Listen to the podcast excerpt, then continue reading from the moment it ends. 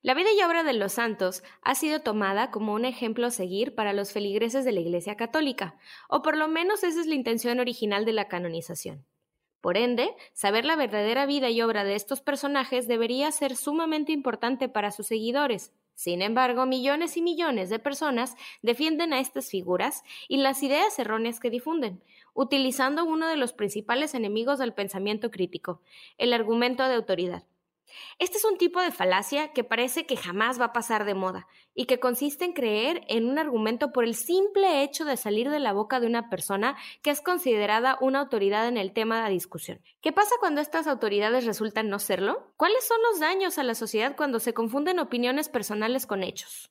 En el episodio de hoy trataremos el caso de Teresa de Calcuta, una de las figuras más influyentes en el ámbito internacional, que es tomada como referente de la caridad, la misericordia y la benevolencia hacia el prójimo. Desde los inicios de nuestra historia han existido librepensadores y científicos, líderes cuyas ideas han ido en contra de las creencias establecidas. A estos hombres y mujeres se les ha conocido a lo largo de la historia como herejes. La palabra hereje viene del latín aereticus, que significa opción. En este podcast queremos tomar como base la opción de pensar diferente, la libre indagación, la actitud abierta y la búsqueda de las ideas por su propio valor para analizar de manera crítica nuestro entorno. Nosotros somos Lola Montalvo Ale Durán, Bobby López. Y esto es Herejes, el podcast.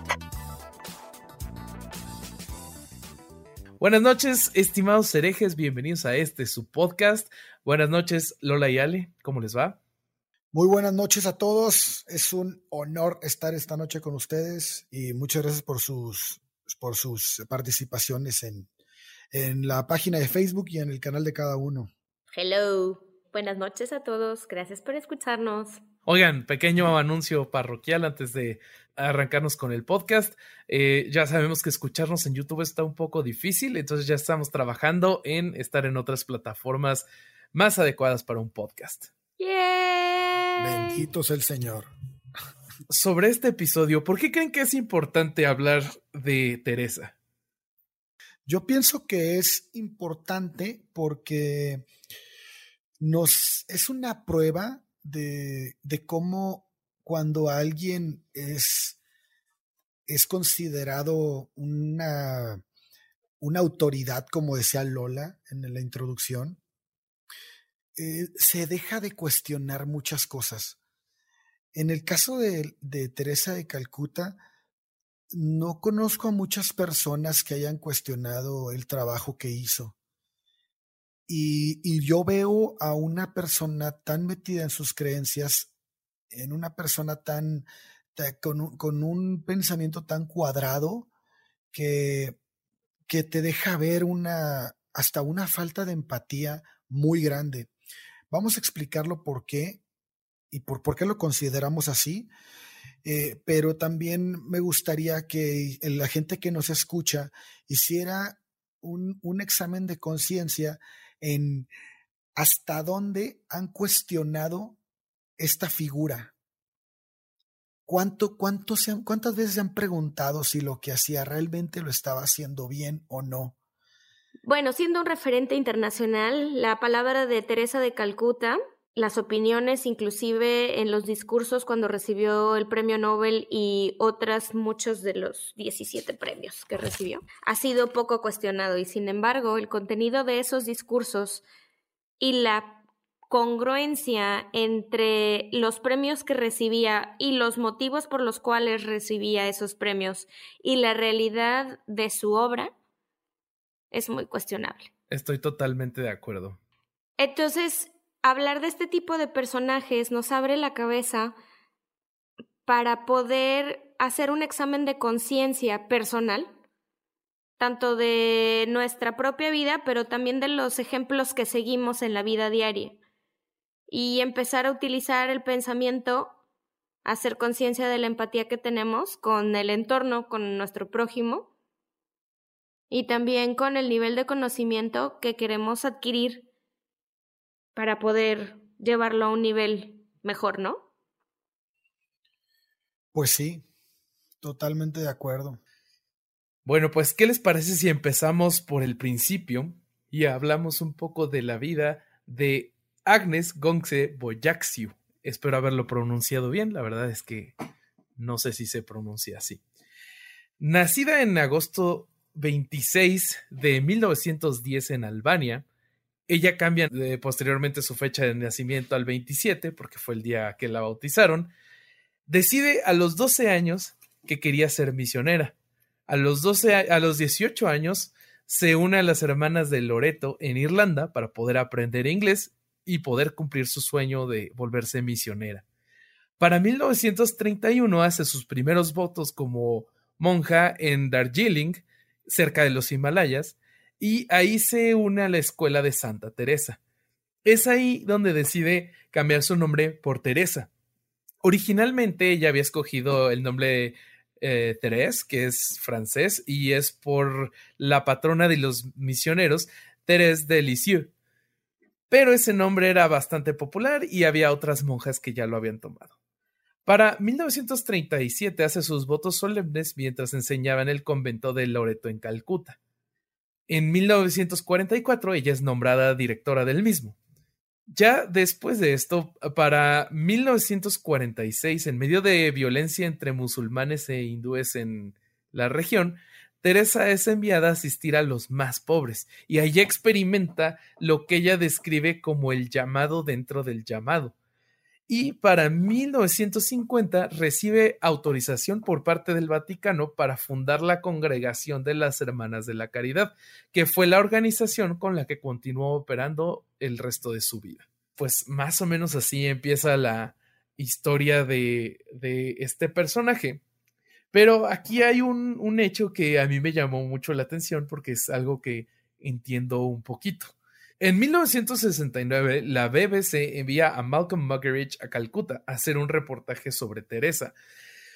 Cuando ellos visitan la fundación y de, esta congregación, eh, cuando llegan a lo que famosamente se conocía como la Casa de la Muerte, que era un lugar horrible en donde las hermanas de la caridad tenían dos cuartos, uno con aproximadamente entre 50 a 60 hombres y el otro con 50 a 60 mujeres. Todos estaban destinados a morir. Esto, esto muy pocos lo saben, pero pues la Madre Teresa eh, tenía a la gente ahí para que muriera. Entonces los camarógrafos de Muggeridge deciden por las malas condiciones de luz, había muy poca luz, eh, probar un nuevo tipo de película que les desarrolló Kodak y Kodak se las entrega para que ellos la prueben. Luego, meses después, revisando las tomas resultantes, em, se dan cuenta de que la calidad es extremadamente buena. Ken Macmillan, que fue uno de los camarógrafos, explica que estaba a punto de expresar su admiración por Kodak por producir una película de tan buena calidad. También cuenta que Muggeridge se le adelantó diciendo que lo que se veía era luz divina. Entonces este fue el primer milagro que hizo Teresa de Calcuta. Nadie debatió este hecho en, en la esfera pública y esto fue el hecho que la catapultó a la fama. Esto a mí, no sé a ustedes, pero a mí se me hace escandaloso porque ¿cómo puede ser que estando en ese medio no entiendas que puede ser que tienes una película de buena calidad? Más bien, o sea, él, él, hizo un argumento desde la ignorancia. No sé por qué se ve tan bien, por lo tanto, luz divina.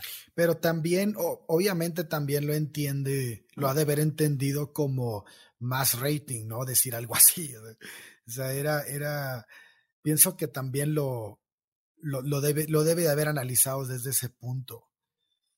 Lo que se me hace raro es que nadie le ha dicho nada. Eso, eso es lo que más, no sé, no, no le veo el por qué, pero, A mí, a mí lo que me llama la atención, deja tú lo de la luz divina o, o que sí está súper mal que se haya contemplado eso como un milagro, cuando bien sabido, pues estaban utilizando una película nueva en un lugar que se veía ya oscuro está escrito como húmedo.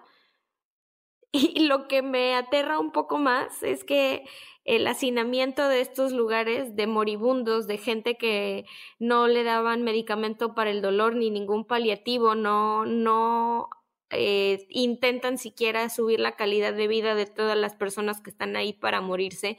En camas que están casi, bueno, ni siquiera son camas, son camastros, son catres, si bien nos va colchonetas.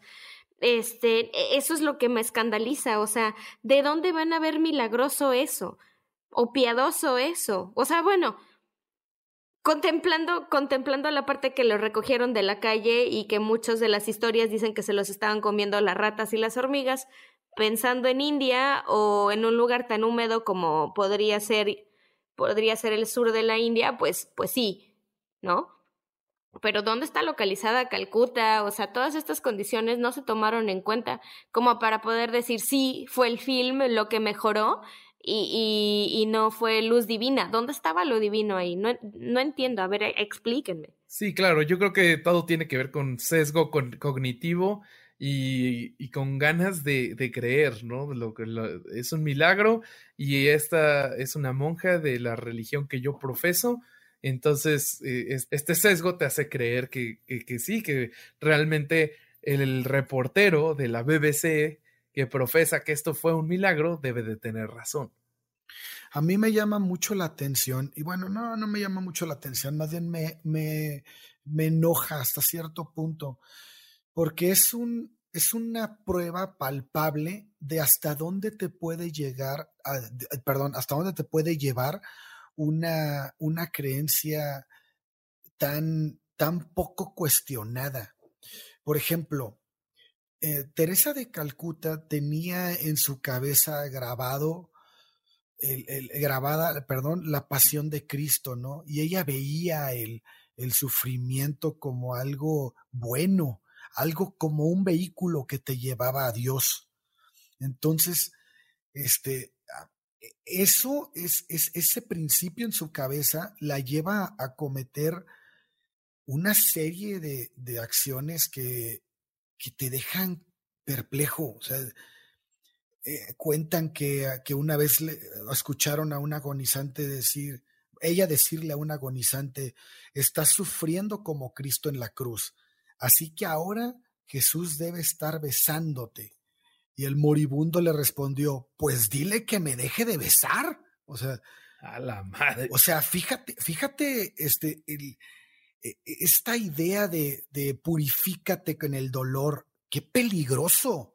O sea, fíjate hasta dónde te puede llevar algo así. A mí esto, esto me, me, me, me deja con la, con la boca abierta y además eh, yo conocía un poco la historia de Teresa, pero ahora que nos pusimos a investigar, creo que nos queda claro que era una persona, una, o no se daba cuenta del mal que estaba haciendo, o dos, no le importaba. O sea, no hay más. Yo no le veo más, no le veo más opciones. Híjole, yo ahí tengo, tengo comentarios al respecto. O sea, la parte, la parte de, de, las creencias tan arraigadas, lo comentábamos un poquito antes de grabar, de las obras de la misericordia que, que practica eh, la orden de Teresa de Calcuta, en la que están basadas. Y una de ellas es de, eh, bueno, son las necesidades espirituales, y una de ellas es sufrir con paciencia. O sea, estás aceptando que el, sufrimiento tiene que ser parte de tu vida para que puedas cubrir esa necesidad espiritual o, o, cómo.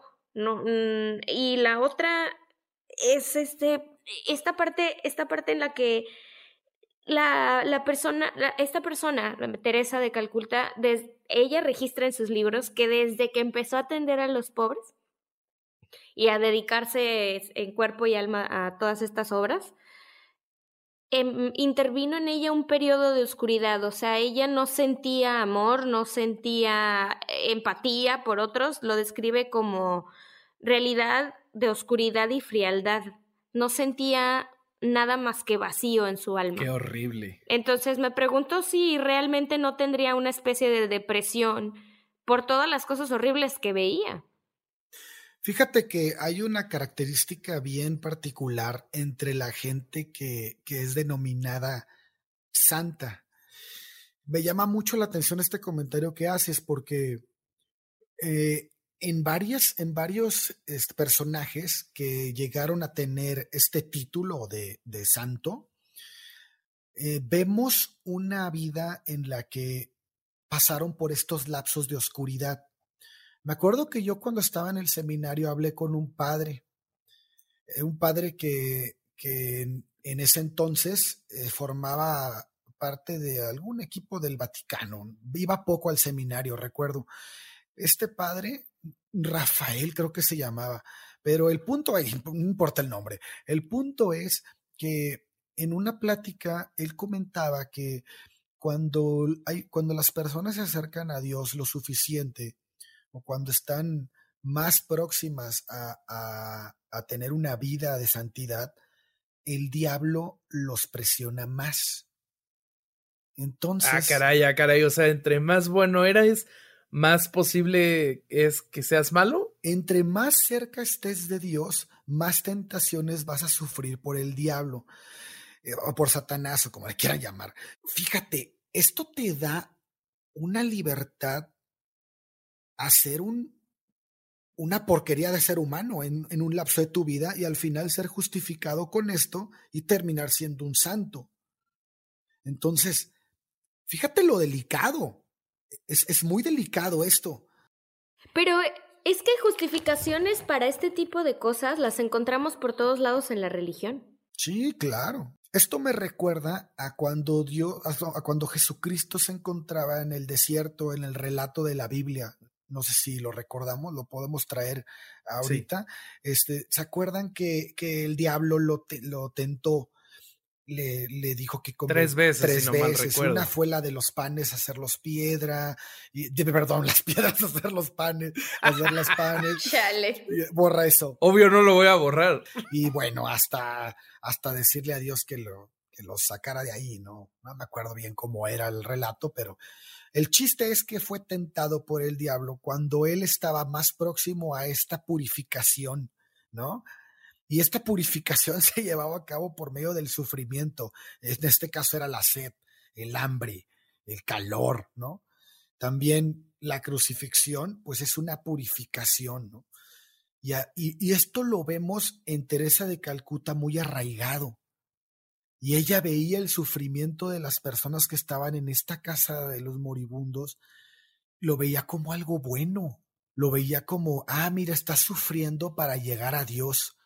Esto es peligrosísimo. O sea, ¿cómo, cómo, cómo la gente no se daba cuenta de esto y cómo, cómo ella veía tan, tan bueno el sufrimiento de las personas. Es, esto a mí me habla de, de, de, una actitud muy peligrosa. No sé si, no sé si con tan poca empatía, porque la veíamos también salir al exterior y dar su cara con los grandes, con las grandes figuras públicas, y, ella siempre con las manos juntas, siempre haciéndose como una persona que, que siempre rezaba, que siempre velaba por los demás, pero no estaba velando por los demás, estaba acompañando el sufrimiento de la gente y no solo acompañándolo, este, involucrándoles en él y haciéndolo más fuerte, porque bien podía llevarlos a un hospital, bien podía llevarlos a, a, a, a parar ese sufrimiento, a, ser operados. Cuentan que un niño estaba mal de un riñón y, y le dijeron a la, la, a la congregación, hay que llevarlo a un hospital Dijo, este niño necesita una operación y dijeron, no, porque si lo llevamos a él, tendríamos que llevar a todos. Y dices, ah, su máquina, oye, qué, qué fuerte, cabrón. Entonces, el que sufra está bien, que sufra está bien porque eso va, va a llegar al cielo limpio, va a llegar al cielo sufriendo esa pasión de Cristo, acompañándose con Cristo en el dolor para llegar a la luz. A, su máquina híjole, se me hace bien delicado, no sé por qué no lo alcanza a ver la demás gente, se me hace algo bien triste. Oye, y ligado justo a esto que estás diciendo, hay varios testimonios que quien los quiera escuchar o saber más de ellos, los puede escuchar eh, y ver en el mini documental de Christopher Hitchens de Hell's Angel está en YouTube y dura 20 minutos. Em, hay, hay, varios testimonios en donde relatan casos como este, el niño que, que tenía este problema de riñón. también se relata que a la mayoría de los enfermos los únicos medicamentos que se les daban eran aspirina este, tal vez paracetamol ajá. ajá. y tal vez este un poco de ibuprofeno y pero y nada más y de este niño que mencionas, eh, se menciona que él necesitaba antibiótico y que no se le dio. y que este doctor que lo evaluaba eh, da como evaluación que ese niño ya necesitaba ser operado. O sea, si ese niño hubiera recibido su tratamiento con antibióticos a tiempo, hubiera vivido, pero pues tal vez no fue así, la verdad es que no sé cómo termina la historia. También hay eh, recuentos en donde se, se dice que las, las jeringas y las agujas se reutilizaban. Entonces, en realidad en este lugar no se tenía como objetivo sanar, sino más bien eh, incrementar el dolor o prolongar el sufrimiento y, y, tener ahí a los, a los enfermos hasta morir. Y una cosa más que a mí también me escandaliza un poco es que mientras los tenían ahí en la casa de los moribundos, eh, se practicaban bautizos sin su consentimiento. Ah, sí es cierto, antes de morir, ¿no? Sí, así es. Bueno, eh, al respecto, pues es que otra vez, la cuadradez al respecto de las obras de misericordia que la orden estaba dispuesta a cumplir. Entre ellas era enterrar a los muertos. Es que el, nombre de las, el nombre de las casas es como muy claro. Eh, la, la, intención de Teresa de Calcuta, y lo dice claramente en sus libros, era solo levantar a la gente que estaba tirada en la calle muriéndose, que al parecer era una práctica muy común en aquellos años en India, dejar a la gente que se muriera en la calle, y llevarla a un lugar en donde pudiera morir en paz. Pero solo morir. O sea, no, no, yo creo que por eso no había ni aspirina. Y bueno, tomada los votos de pobreza que tenía la orden y tomando en cuenta que cuando empezaron, por lo pronto, no tenían ni lugar en donde meter a las personas, pues entonces estaban cumpliendo a cabalidad con lo que su orden demandaba. A, mí lo que me parece impresionante de esa congregación es la cantidad de dinero que recibieron. O sea, toda la gente. Ah, bueno, eso fue después. No, no, no, no, no, en vida con Calcuta. En vida con la Madre Teresa. Sí, por eso. Pero la primera casa no tenía fondos. No, independientemente de que no hayan tenido dinero, hubo un punto en el que sí lo tuvieron y no hicieron nada con ese dinero. Lo que, o sea, no hicieron nada por, su, por, por elevar la calidad de vida en esos, en esos lugares. Al contrario, se pusieron a construir más lugares iguales a esa casa. Entonces, y, y, lo demás del dinero nadie sabe qué destino tuvo. Exactamente. Muy probablemente el Vaticano, pero, pero nadie sabe qué pasó con ese dinero. O sea, eso. Entonces, ¿cuál era la finalidad? ¿Ayudar? ¿O ayudar a vivir o ayudar a sufrir? era ayudar a morir, pero bajo, bajo cánones demasiado estrictos, demasiado dolorosos. Lo que decías hace ratito al respecto de mantener la pasión de Cristo, ¿eso era? Pero a ver, o sea, ya con un poquito más de conciencia, con empatía, con estudios al respecto del dolor, con conciencia, pues, o sea, con no puedes no puedes evitar ver que no era lo correcto. Pero es que eso, es, eso es, lo que me eh, preocupa. Pues sí, o sea, los hechos son, son que dedicaron el dinero para expandirse.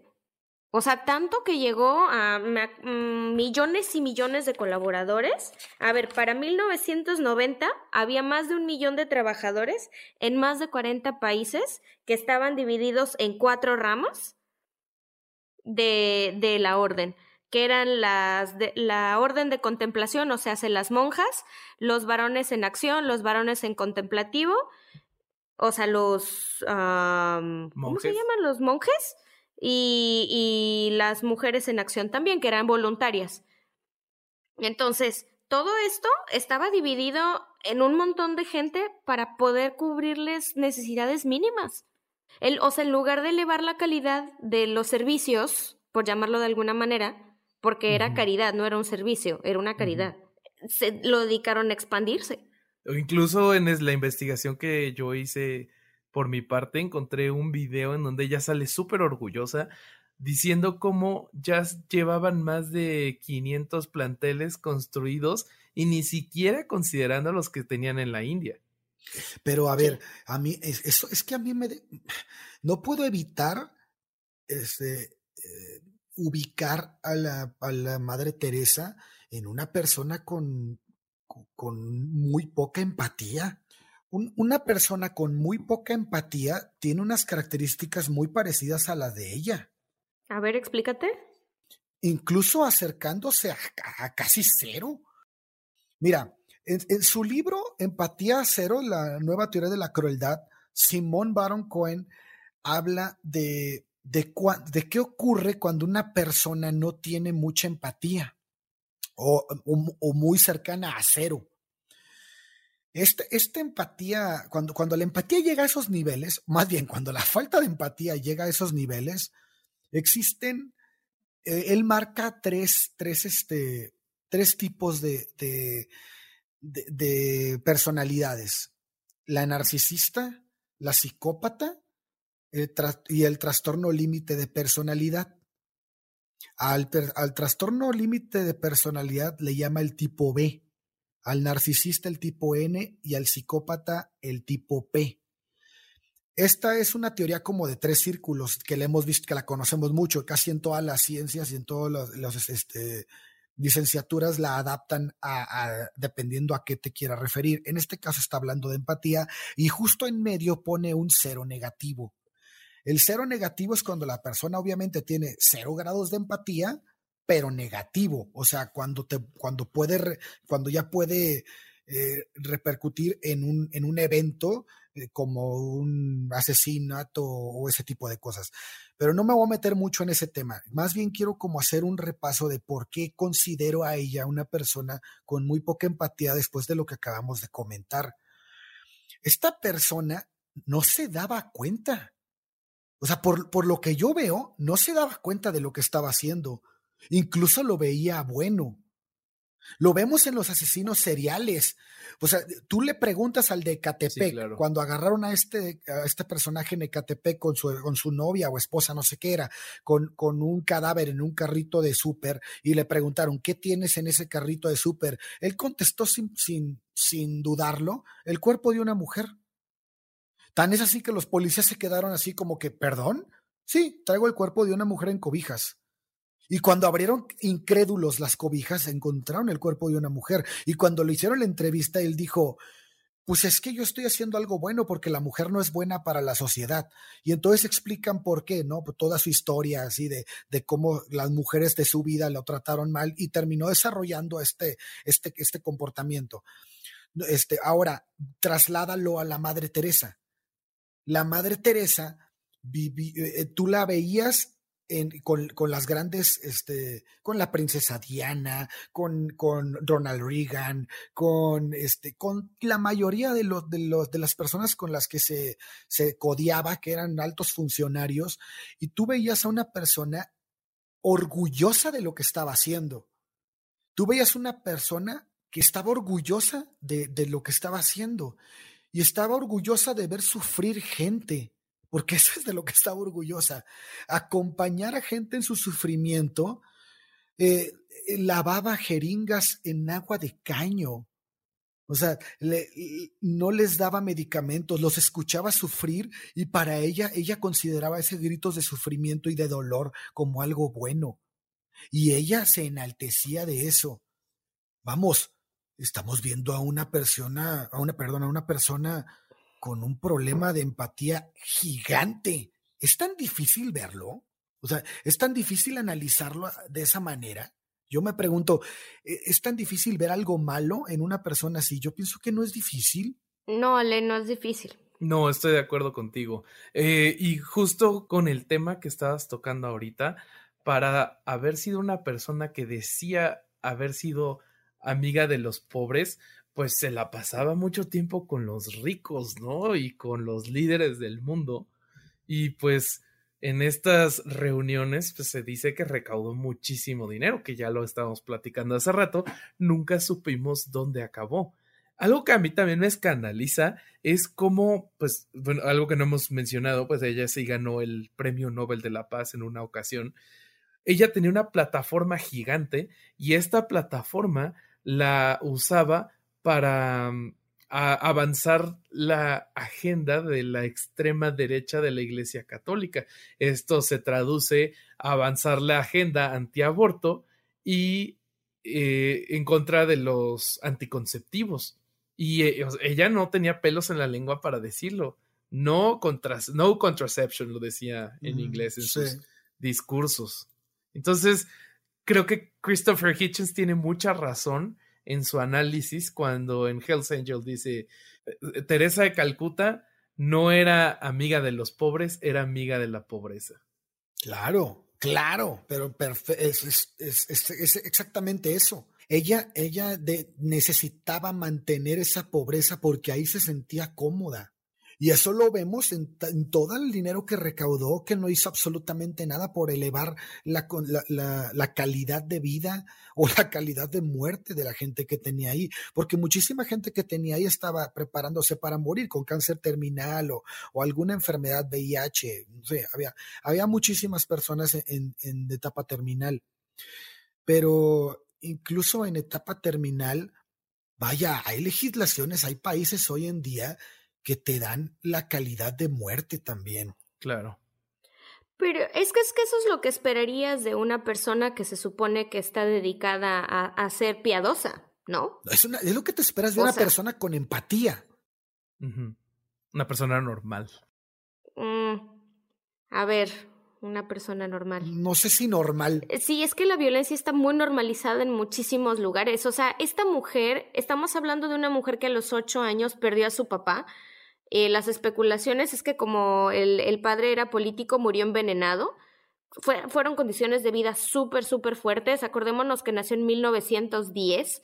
O sea, para 1918 eh, esta mujer ya no tenía, ya no tenía papá, ya su mamá creo que no las dejó, pero eh, no estaba en casa, o sea, tenía condiciones de vida así espantosas. A los 18 años dejó de ver a, lo que quedaba de su familia, que era su madre y su hermana, se fue con monjas irlandesas que no tienen tampoco muy buena fama. ¿Se acuerdan el caso de este, de esta orden de monjas que las llevaban a todas las jovencitas irlandesas embarazadas? Y tenían el cementerio este de, de, de bebés. No lo conozco, pero ese estaría bueno tocarlo en otro. Bueno, yo, yo, yo, creo que sí sería buena idea ponerse a averiguar. Ah, me mandó a investigar. Ay, no lo hice a propósito, no tengo empatía. Entonces, o sea, estamos hablando de. Estamos hablando de una persona que su normalidad era el sufrimiento, la jodencia, la pobreza. Claro. Entonces, no la justifico, o sea, no quiero que por esto interpreten que, que, que yo creo que Teresa de Calcuta estaba bien, por, bajo ninguna circunstancia, pero estoy tratando de, de hacer conciencia al respecto de que somos lo que nuestro ambiente nos dicta, lo que nuestras ideas nos, a lo que nuestras ideas nos recluyen. Y si esta mujer tenía las ideas al respecto de, de, la, de las necesidades espirituales y corporales que había que complacer según el Evangelio 25 de Mateo, que son las que hablamos, de una de ellas sufrir con paciencia, o sea, por favor, y aparte con esa vida que tuvo, no podemos esperar empatía de una persona así. Claro, no. No podemos esperar empatía, pero sí podemos esperar que la gente que está rodeándose de esa persona haga algo. Totalmente de acuerdo. Eso es lo que yo no entiendo. lo que voy. eso es lo que yo no entiendo. ¿Cómo, cómo, llegó a venderle esa idea a todos? O sea, eso, eso es lo que a mí me llama tanto la atención. O sea, cuando una persona, a ver, cuando una persona tiene 500 hospitales y en los 500 hospitales hay gente ahora sí que perdón la palabra, pero valiendo madre, pues algo está mal, ¿no? O sea, no puedes seguir, algo está terriblemente no mal. donando, o, o, más bien no estás poniendo atención a qué estás donando. Exactamente. Porque no se, se, me hace como algo bien básico, ¿no? Si vas a donar 500 millones de dólares, pues vas a revisar qué van a ser tus 500 millones de dólares, ¿no? O sea, no sé, yo, bueno, no sé, yo, yo pienso que es algo, es lo más lógico en mi cabeza. Pues en mi cabeza también, pero es que también acuérdate de las políticas internacionales, o sea, esta mujer nació en la época y, e inició en la época en donde recién India se había independizado. Era una colonia hasta hacía poquito tiempo inglesa. Sí, o sea, le tocó vivir dos guerras mundiales. o sea, vamos, o sea, sí, sí, sí, sí, sí, tienen razón. Y, no, y, no, y, no me, y no me van a decir que, que, y ahorita lo vivimos, o sea, con todos los problemas que estamos teniendo en México actualmente con este rollo de la violencia, no me van a decir que las generaciones anteriores tenían mínima empatía por el dolor ajeno. O sea, después de dos guerras, o sea, a mi abuelita, que, que nació más o menos en las mismas fechas que la Madre Teresa de Calcuta, no tenía casas de la muerte, ¿verdad? Pero sí iba a, donar ropa y todo eso, y era una mujer sumamente estricta en muchas cosas, y es, es generacional. O sea, no la defiendo, pero la gente que tenía alrededor, ¿tú crees que le importaba más que verse bien donando millones y millones de lo que sea que sea la moneda? O sea, la galardonaron 17 veces. Ahora, sobre esta gente que, que donaba tanto dinero hacia ella, a mí me llama mucho la atención eh, la lista de gente, pues, mm, difícil que donó.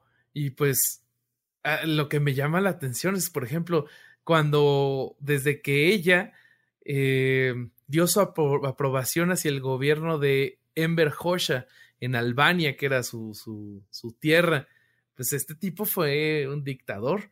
También va a, mm, a Haití y aprueba el régimen de Duvalier y dice algo en las líneas de es que yo nunca había visto al pueblo estar tan cerca de su gobernante cuando unos años después explotó una revolución allá y, terminaron cambiando el régimen de gobierno.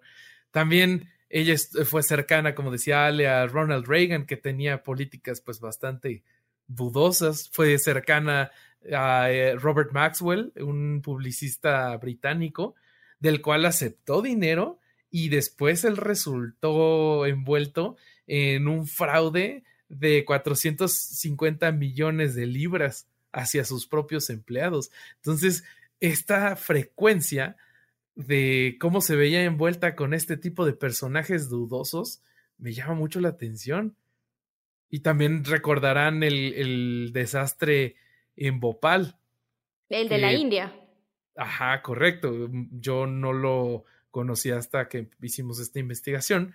Entonces, pues para los que tampoco supieran, lo que pasó fue que hubo un derrame de químicos en Bhopal eh, que ocasionó miles de muertes. Más o menos se estima que entre 6 y 8 mil personas murieron la primera semana del escape tóxico.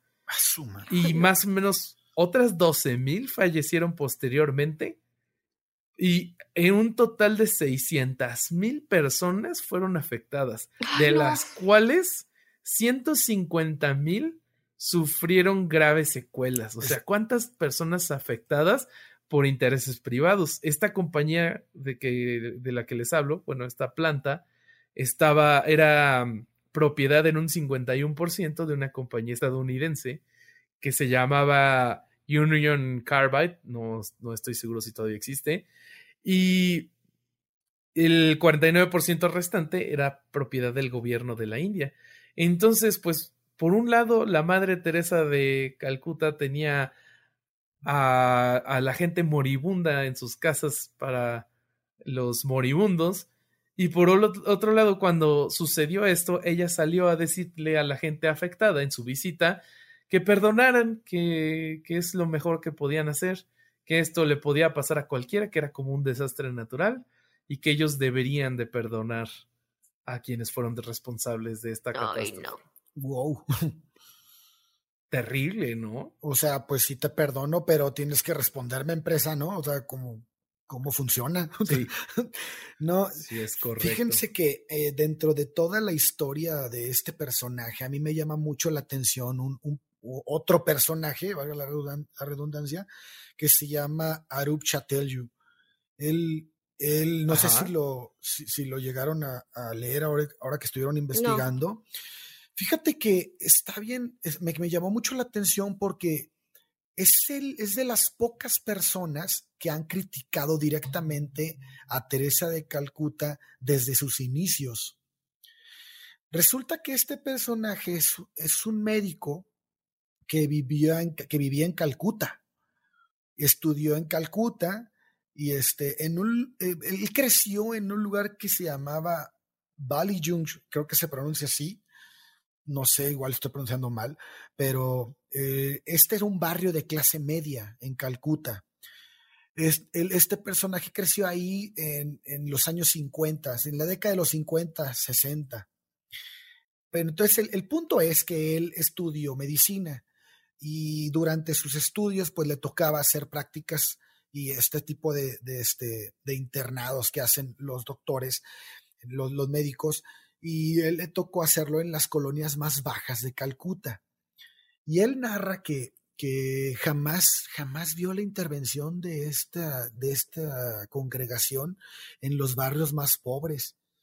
Y entonces él empezó a, a, ver que pues sí, que ahí estaba, ahí estaban ayudando a morir, ¿no? Tenía toda, tenía todo muy claro. Todo lo que ahorita estamos platicando, el modus operandi de, de esta congregación, la tenía muy clara. Y para él era muy normal, o no, o no muy normal, pero era algo que, que, que, se conocía, pues sí que era parte de la normalidad del lugar, eh, que, que estas personas no, no, no ayudaban mucho, ¿no? Pero esto se agudiza cuando él se va a vivir a Inglaterra.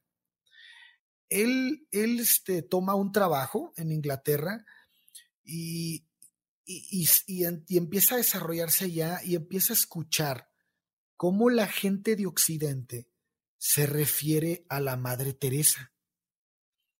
E, él, se muda en 1985 a Reino Unido. Eh, pues acepta un trabajo en un hospital rural y empieza a tener este contacto, ¿no? Con, estas personas, con, las personas fuera de su India, ¿no? Y, y en 1994 llega, llega tanto su, su, enojo que contacta a Bandung Production, Productions. Eh, es una empresa eh, del escritor y cineasta Tariq Ali. Entonces él hace una llamada telefónica, pues dicen que duró al menos 12 minutos, y esta, esta llamada telefónica se convierte en una oferta de Canal 4 para filmar una investigación sobre el trabajo de Teresa de Calcuta. Y adivinen a quién le tocó hacer esto. A nuestro hermoso, a nuestro hermoso Christopher Hitchens, que bueno, él, había sido un periodista de guerra, ¿no? Y entonces este, le dicen, bueno, Hitchens, pues te toca, vas, lo eligieron y esto termina siendo eh, eh, Hell's Angel, ¿no? El documental del que estaba hablando Bobby, hace un rato, hace un momento. su ensayo también, su ensayo también. Pero fíjate que aquí hay otro, hay otro punto. Eh, tanto Hitchens como, como Chatelju eh, hacen, escribieron libros, ¿no? De, de, de, la Madre Teresa, de su crítica a la Madre Teresa. Por su parte, Hitchens escribió The Missionary Position, que bueno, no sé si lo han leído los que nos escuchan, pero es un libro que que explica a la perfección la situación en Calcuta con la Madre Teresa. Por otro lado, eh, también escribe dos libros. Ninguno de estos tres libros que hablan directamente de la, de, la realidad en Calcuta han sido traducidos al español. Qué fuerte. Ándale. Me llama mucho la atención que, que estos libros que tienen, que, que, hablan tan incisivamente de la Madre Teresa, jamás fueron, fueron, eh, vaya, difundidos, ¿no?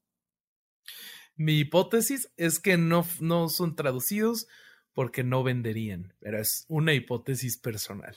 Puede ser, puede ser. pero entonces, a ver,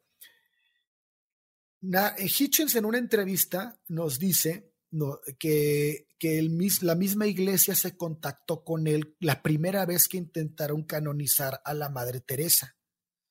Hitchens dio el por qué. Él consideraba que Teresa, lejos de ser una santa, era una persona mala. No le daba pena decirlo en debates, en apariciones públicas. Hitchens nunca tuvo pelos en la lengua. Cuando tenía que decir algo, lo decía. Y este caso no fue la excepción. Entonces, él explica, él explicó ¿Por qué? Y se dio cuenta que el Vaticano echó para atrás la canonización. Entonces, posteriormente, él enferma de cáncer, muere, y una vez que él muere, ella es canonizada. ¿En qué año fue canonizada? ahí te va el dato, yo lo tengo aquí. Christopher Hitchens muere en diciembre 15 de 2011 y la canonización de Teresa finaliza en septiembre 4 de 2016. Estoy diciendo las fechas al revés porque estoy leyendo en inglés, perdón. Sí, porque, porque quien le toca canonizarla es al Papa actual, ¿no? A Francisco. Pero en realidad no le tocaba, o sea, la canoniza por puro capricho. No, la, a ver, no, a ver, no, no, su proceso ya estaba desde el anterior, desde Juan Pablo II. Sí, claro, era muy amiga de Juan Pablo. Pero a ver, un, un, punto aquí. Teresa de Calcuta era una marca para la iglesia. Teresa de Calcuta tenía una, una agenda política. O sea, Totalmente. todo el tiempo tuvo una agenda política, viajaba por todo el mundo pregonando las ideas que ella tenía y buscando dinero para su, para su movimiento, que finalmente no, no fue para su movimiento, sino para el Vaticano. Por eso era tan importante, vamos, no nos, no nos podemos hacer los ciegos aquí. O sea, era obvio que era una mina de oro para la iglesia. Siempre lo fue. Claro. Y fue la marca. Teresa de Calcuta era una marca todo mundo habla de Teresa. Le puedes preguntar al 90% de las personas que les preguntes en la calle. Te aseguro que cuando les digas Teresa de Calcuta, hey, para ellos va a ser sinónimo de bondad, Teresa, eh, entrega, este amor, todo. Y, y estamos, está muy lejos de esto. Aunque yo estoy en desacuerdo un poquito con esto de que Teresa era una marca. Yo estoy de acuerdo con que era una marca, pero no era solo eso. Porque la Virgen de Guadalupe es una marca pero la Virgen de Guadalupe no, no tenía las hermanas de caridad y no tenía o no tiene casas de moribundos organizadas por ella. Bueno, porque la Virgen de Guadalupe no existió. Exactamente, pero esa es la diferencia. Es, un, es un, ser espiritual. Estamos hablando de un ser físico, ¿no? El, el, el, punto es que no estás en desacuerdo, más bien sientes que, que falta, ¿no? Que falta. Claro, o sea, más bien quería, quiero agregar eso. Entonces, la, la, iglesia está tomando como, o sea, se me hace peligroso, como ya decías tú, que la iglesia católica como organización tome a una persona tan horrible de quien tenían evidencia de cómo era como una marca. Pero es que no importa para ellos. Claro que no. No importa para ellos porque es una marca que da dinero. Pero eso, eso habla de la integridad de la institución. Además, además de ser una marca, es un pregonadero o no sé cómo podríamos llamarle, un portavoz de, de la propia agenda de la iglesia para tener más feligreses, antiaborto y antimétodos anticonceptivos. Sí, claro. O sea, eh, o sea, es, es que eh, aparte de la marca de generar dinero, es un portal, como tenía esta plataforma tan grande del Nobel, sus discursos ya estaban dispuestos a lo que, a lo que la iglesia quería demostrar o, quería esparcir. E, ¿Y quién va a ir en contra de una viejecita que ayuda con las manos que ayuda a los pobres. todo adorable, que ayuda a los pobres? O sea, es más que una marca, es un estandarte. Sí, claro, claro. Oigan, algo de lo que no hemos comentado mucho, eh, o sea, eh, ya lo habíamos medio mencionado, pero esta parte de oponerse a los anticonceptivos a mí se me hace, y, al aborto se me hace especialmente peligroso, ya que, eh, como Christopher Hitchens lo, lo decía, la cura para la pobreza es darle a las mujeres el control sobre sus ciclos reproductivos. Si les das eso, con un poco de apoyo económico, cualquier país va a salir adelante. Y Teresa de Calcuta era una clara enemiga de cualquiera de estas acciones. Para ella, la mujer solo debería de ser eh, un animal que debería estarse reproduciendo constantemente sin control y sobre todo sin control de sí misma. Uf, qué fuerte. Fuertes declaraciones, amigo. Mm, pues sí, pero se tenía que decir y se dijo. A mí este tema en particular me, en serio, me enerva. O sea, es, es, es, no sé ni cómo explicarles el, eh, la, el asco que me da que la gente no se dé cuenta de algo así. O sea, no puede ser que, que te ciegues ante una creencia de tal manera que no puedas ver a una persona con unas características, con un índice de maldad tan alto. Claro. Es, a, mí me llama mucho la atención eso. Mucho. Que no tengas la suficiente empatía para darte cuenta que algo está mal aquí. Y la suficiente curiosidad para investigar qué hay detrás de esa viejecita, ¿no? Claro. Es increíble, qué bruto. Tú, Lola, ¿con qué te quedas? Pues yo me quedo con que Teresa de Calcuta fue la representante de una orden que tenía un bote de pobreza y que según sus cánones esa era la idea de lo correcto, que cumplió con lo con lo que para nosotros es menos que lo mínimo para poder, poder decir que fue alguien realmente piadosa o buena ya de perdido.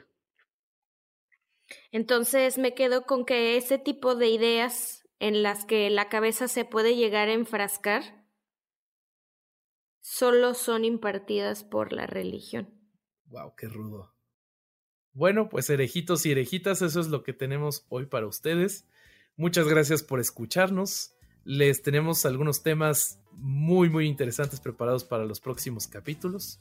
¿Qué tenemos preparado, muchachos? Tenemos preparado el origen del, de la misoginia y el, y, el, machismo. Yo hice unas preguntas en mi, en mi timeline en, en Facebook y recibí respuestas bastante, bastante eh, interesantes y me gustaría que las trajéramos también al programa a las personas que, que, comentaron y, y, que dieron un punto de vista bastante destacable pienso que podemos involucrarlos, ¿no? Claro, ahí tenemos, eh, hablando de eso, nuestra página de Facebook, es Herejes el Podcast. Eh, denle like, ahí es donde tenemos la mayoría de estas discusiones. Eh, tenemos también nuestro correo que es herejeselpodcast.gmail.com. Eh, si nos escriben con sus opiniones, las vamos a revisar y vemos cómo las incorporamos al programa. y pues nos estaremos escuchando el próximo capítulo. Ya saben, suscríbanse, denle like y todo el ritual. Nos vemos a la próxima, herejitos. Hasta luego. Bye.